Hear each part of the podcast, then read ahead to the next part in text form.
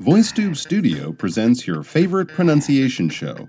Join us now and improve your listening and speaking skills. My name is Mike. You're listening to VoiceTube's Pronunciation Challenge.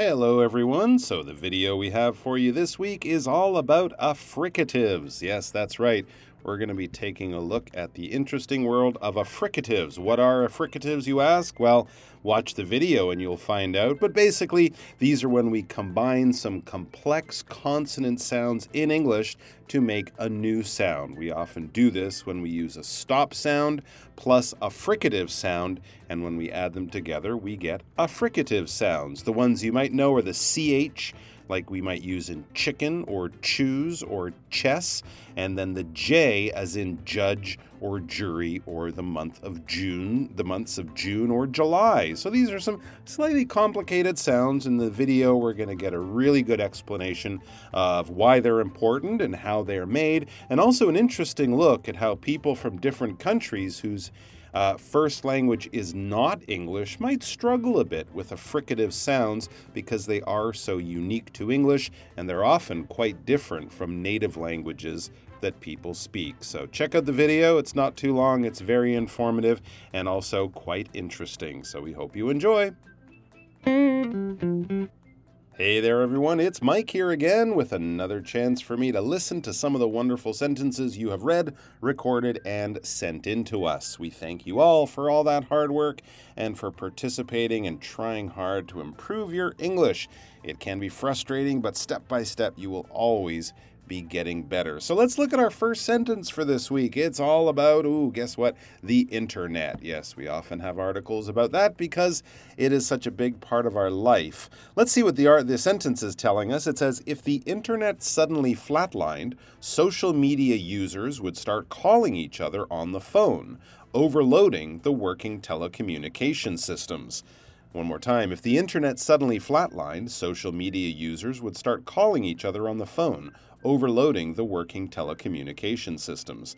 Well, that's a very good point. Yes, if we all suddenly started using landlines or the old phone lines, imagine how that would work. When was the last time you had a phone conversation?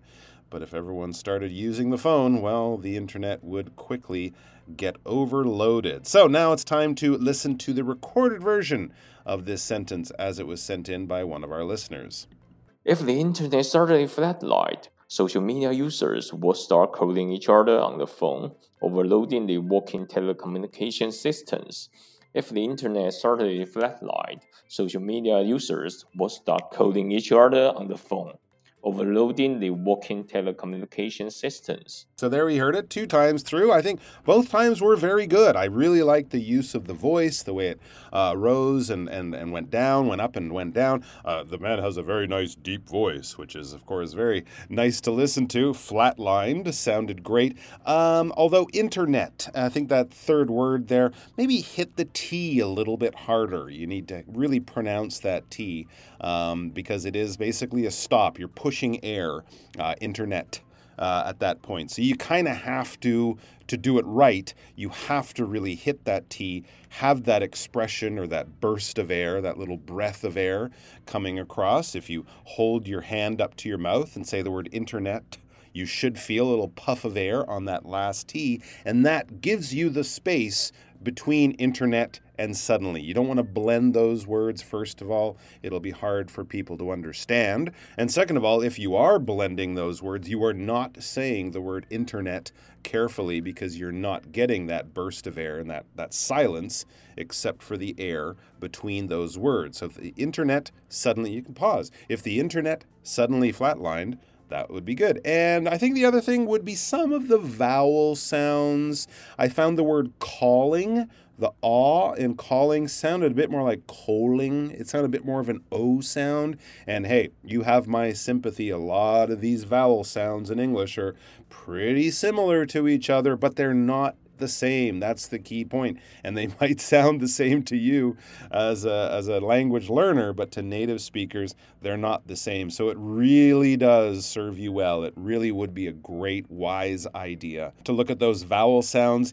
And the other thing that I often think of doing is, you know, look at a word that has the same letter groups as this word, right? Call, ball, shopping mall, right? So you can think about if it's a new word and you or you're not quite sure is that the is that the short a, is that the long a, is it the ah or the ah? You know, look at the words because we often do uh, use the same sounds with the same letter groupings. I mean, call is a very similar word and the first letter is only one letter, the first letter in call is only one letter away from the first letter in ball call ball, right? It's the same. So if you can't, you know, think of another word. How would I say that word? And then I'll say this word. You don't say baseball, right? It's baseball. It's basketball. So it's the same word, call. So another thing, good thing to do is to use these comparisons because it can kind of set your mind up for success because you're like, oh, I might not know that word, but I know this word and I'm pretty confident they sound the same. So you can also do that. But overall, I think it was really good. I really liked the expression in the voice. I was brought along with the meaning by the rising and lowering of the tones. So overall, very good. Just a few little, few little um, nips and tucks there. Internet, you know, get those vowel sounds, even the similar ones. Make sure they are different, even if, yes, they do sound quite similar. All right, let's move on to the second sentence, which reads, in fact, the Center for Disease Control in the United States, or the CDC, they stipulate a minimum of seven hours of sleep a night for the average adult. Okay, in fact, the Center for Disease Control in the United States, or the CDC,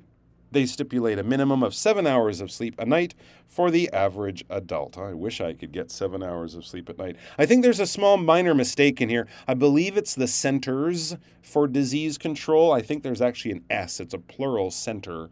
Uh, Centers for Disease Control. Not important, but you know you might see that uh, written differently in other news articles. For example, of course, the CDC has been very uh, upfront with the fight against COVID nineteen and now monkeypox and they are uh, they're doing a lot of things for public health in America. But I believe it is Centers for Disease Control. Just a minor thing to point out there for anyone who wants to be entirely accurate.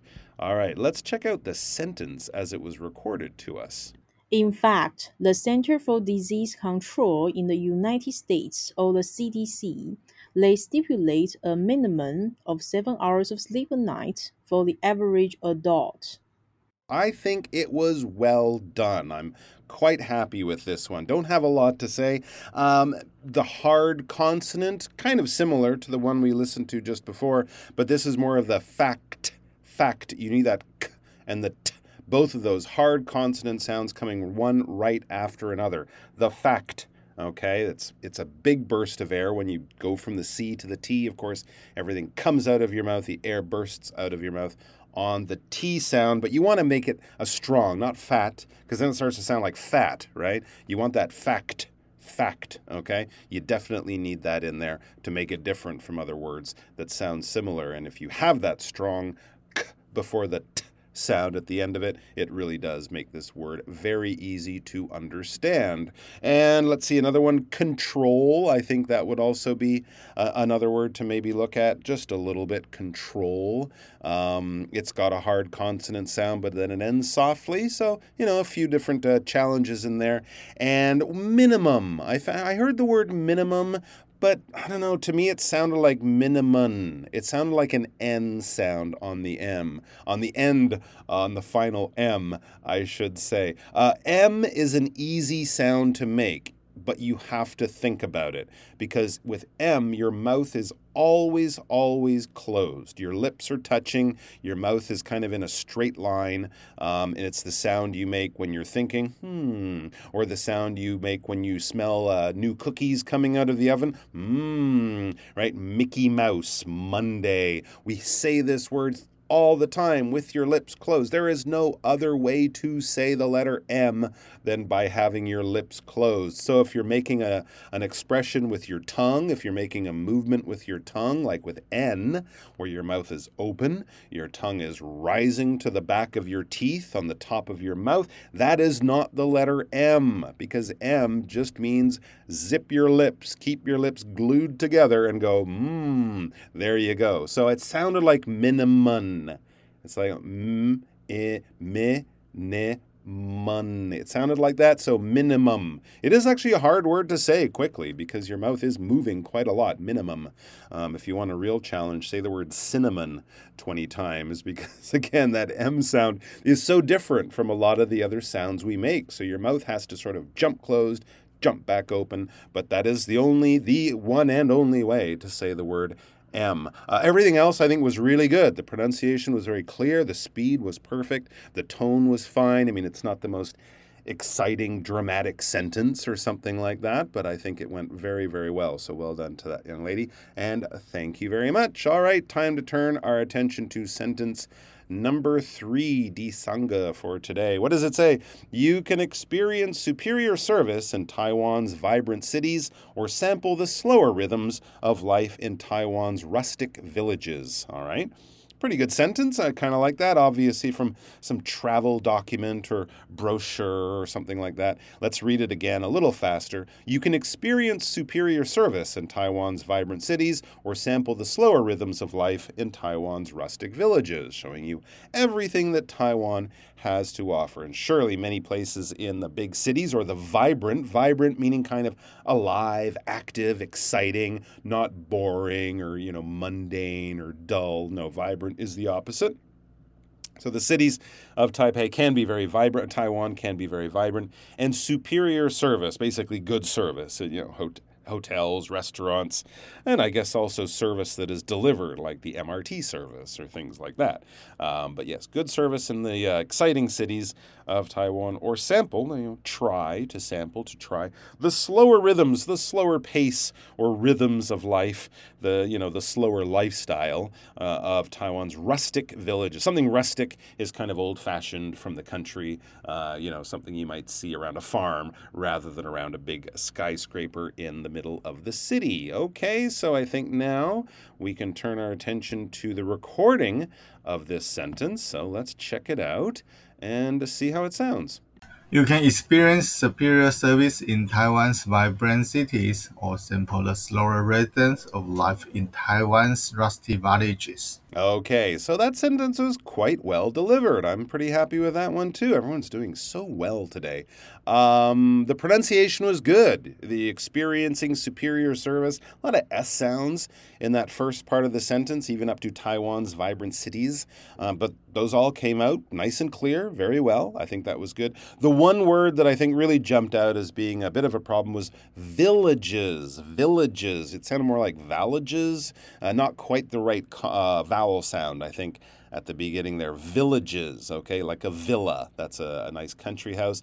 A villain, V I L L A I N um, is a bad guy, right? The villain of the movie is the bad guy. And actually, all these words come to us from Roman, uh, from Latin, I mean, from the Roman time. Um, I guess people in the city uh, who lived in the city of Rome thought people from the villages were all bad or you know evil or something. Have villa, uh, which I think is like a country town, and villain, villages. Is all very similar, but vill. Okay, again, word groupings. V I L L remind you of maybe hill, right? Hill, vill. There you go. So it's the same type of sound. It's a very good bet if you see those letter groupings that the consonant sound in the middle of them quite likely will match up with other similar um, words. Uh, so, yeah, keep that in mind. The other thing I would point out here so I think the basic stuff, the bones of it, the pronunciation, the speed, that was quite good.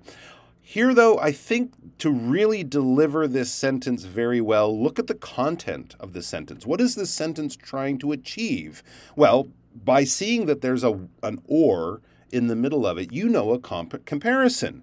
Is being made, right? Or something like that. There's some kind of, you know, this eh, and that, or this or that. There's something, we're putting two things that might be similar, they might be different, but there's two things here. So it's really important to show what is different or the same, or what's the relationship. Why are these two things in this sentence, and why are we putting them with an or in between them? Well, I hear we're kind of comparing or showing, you know, the range, the variety of things. You can have this or that. You can have fancy food in the hotel or get a really good cheeseburger in the hotel. That kind of idea, showing you what a range. And here we're showing the range of excitement and life and interesting things to do in Taiwan, right? But the comparison, the sort of contrast, the range is between, wow, sort of, you know, high class lifestyle in the cities and simple old style life in the country villages. And what is the what are the words that we're using to highlight that?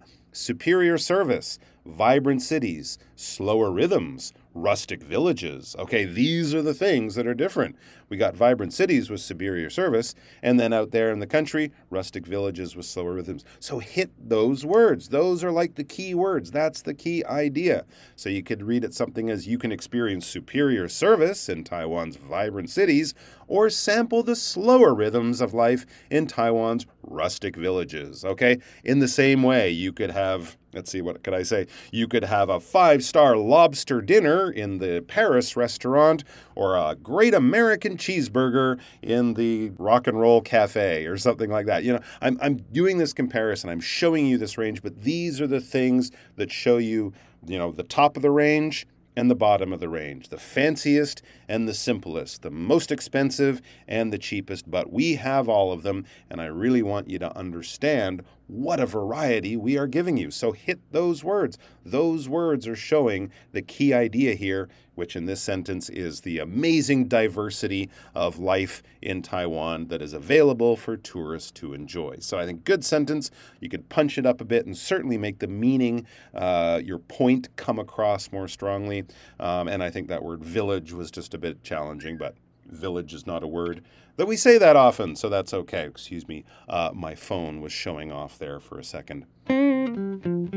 All right, let's move on to the fourth sentence we have for you today. Let's see what it's about. Oh, it's a little bit complicated. I think it's something about an, an exercise plan. I don't know. Let's read it.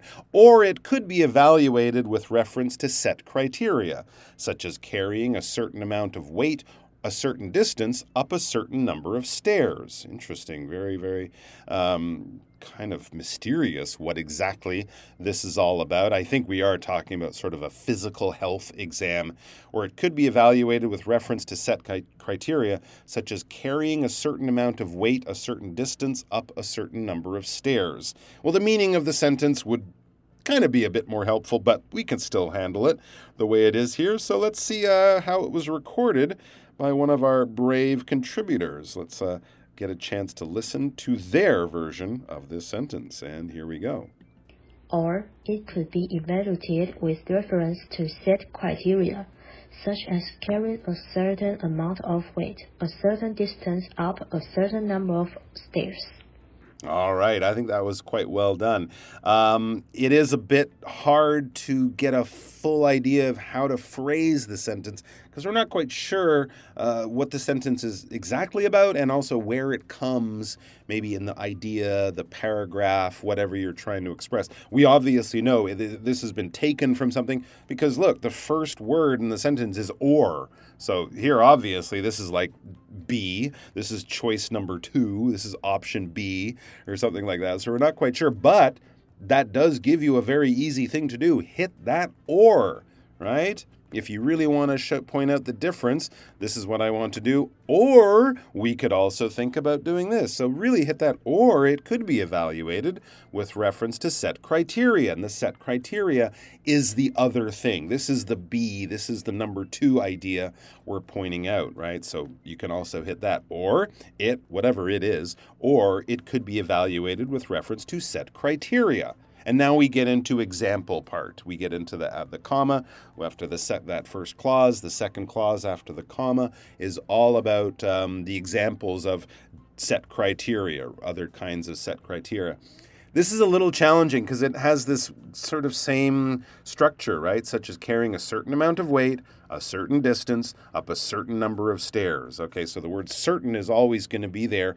And it's nice to maybe pause a little bit. Did you hear how I did that? Such as carrying a certain amount of weight, a certain distance, up a certain number of stairs. Because since you are moving using the same word, people listening might find it easy to kind of lose your idea, lose your train of thought, lose what your point is here. So you're allowing them with that little that little pause to kind of catch up and go, "Oh, that's what they're talking about. Oh, yeah, okay." You know, that kind of thing. Because if you're giving an example, it doesn't really work well as an example, right? If people don't understand what you're trying to explain with the example. So it's a good idea to slow down. And when you have that certain certain, certain, right? It was the same hotel with the same bed and the same food, right? So you're kind of pointing out the fact that there is not a lot of variety here. It is all kind of the same, but you, you want people to understand that, that that's what you want to say. That is what I'm trying to say.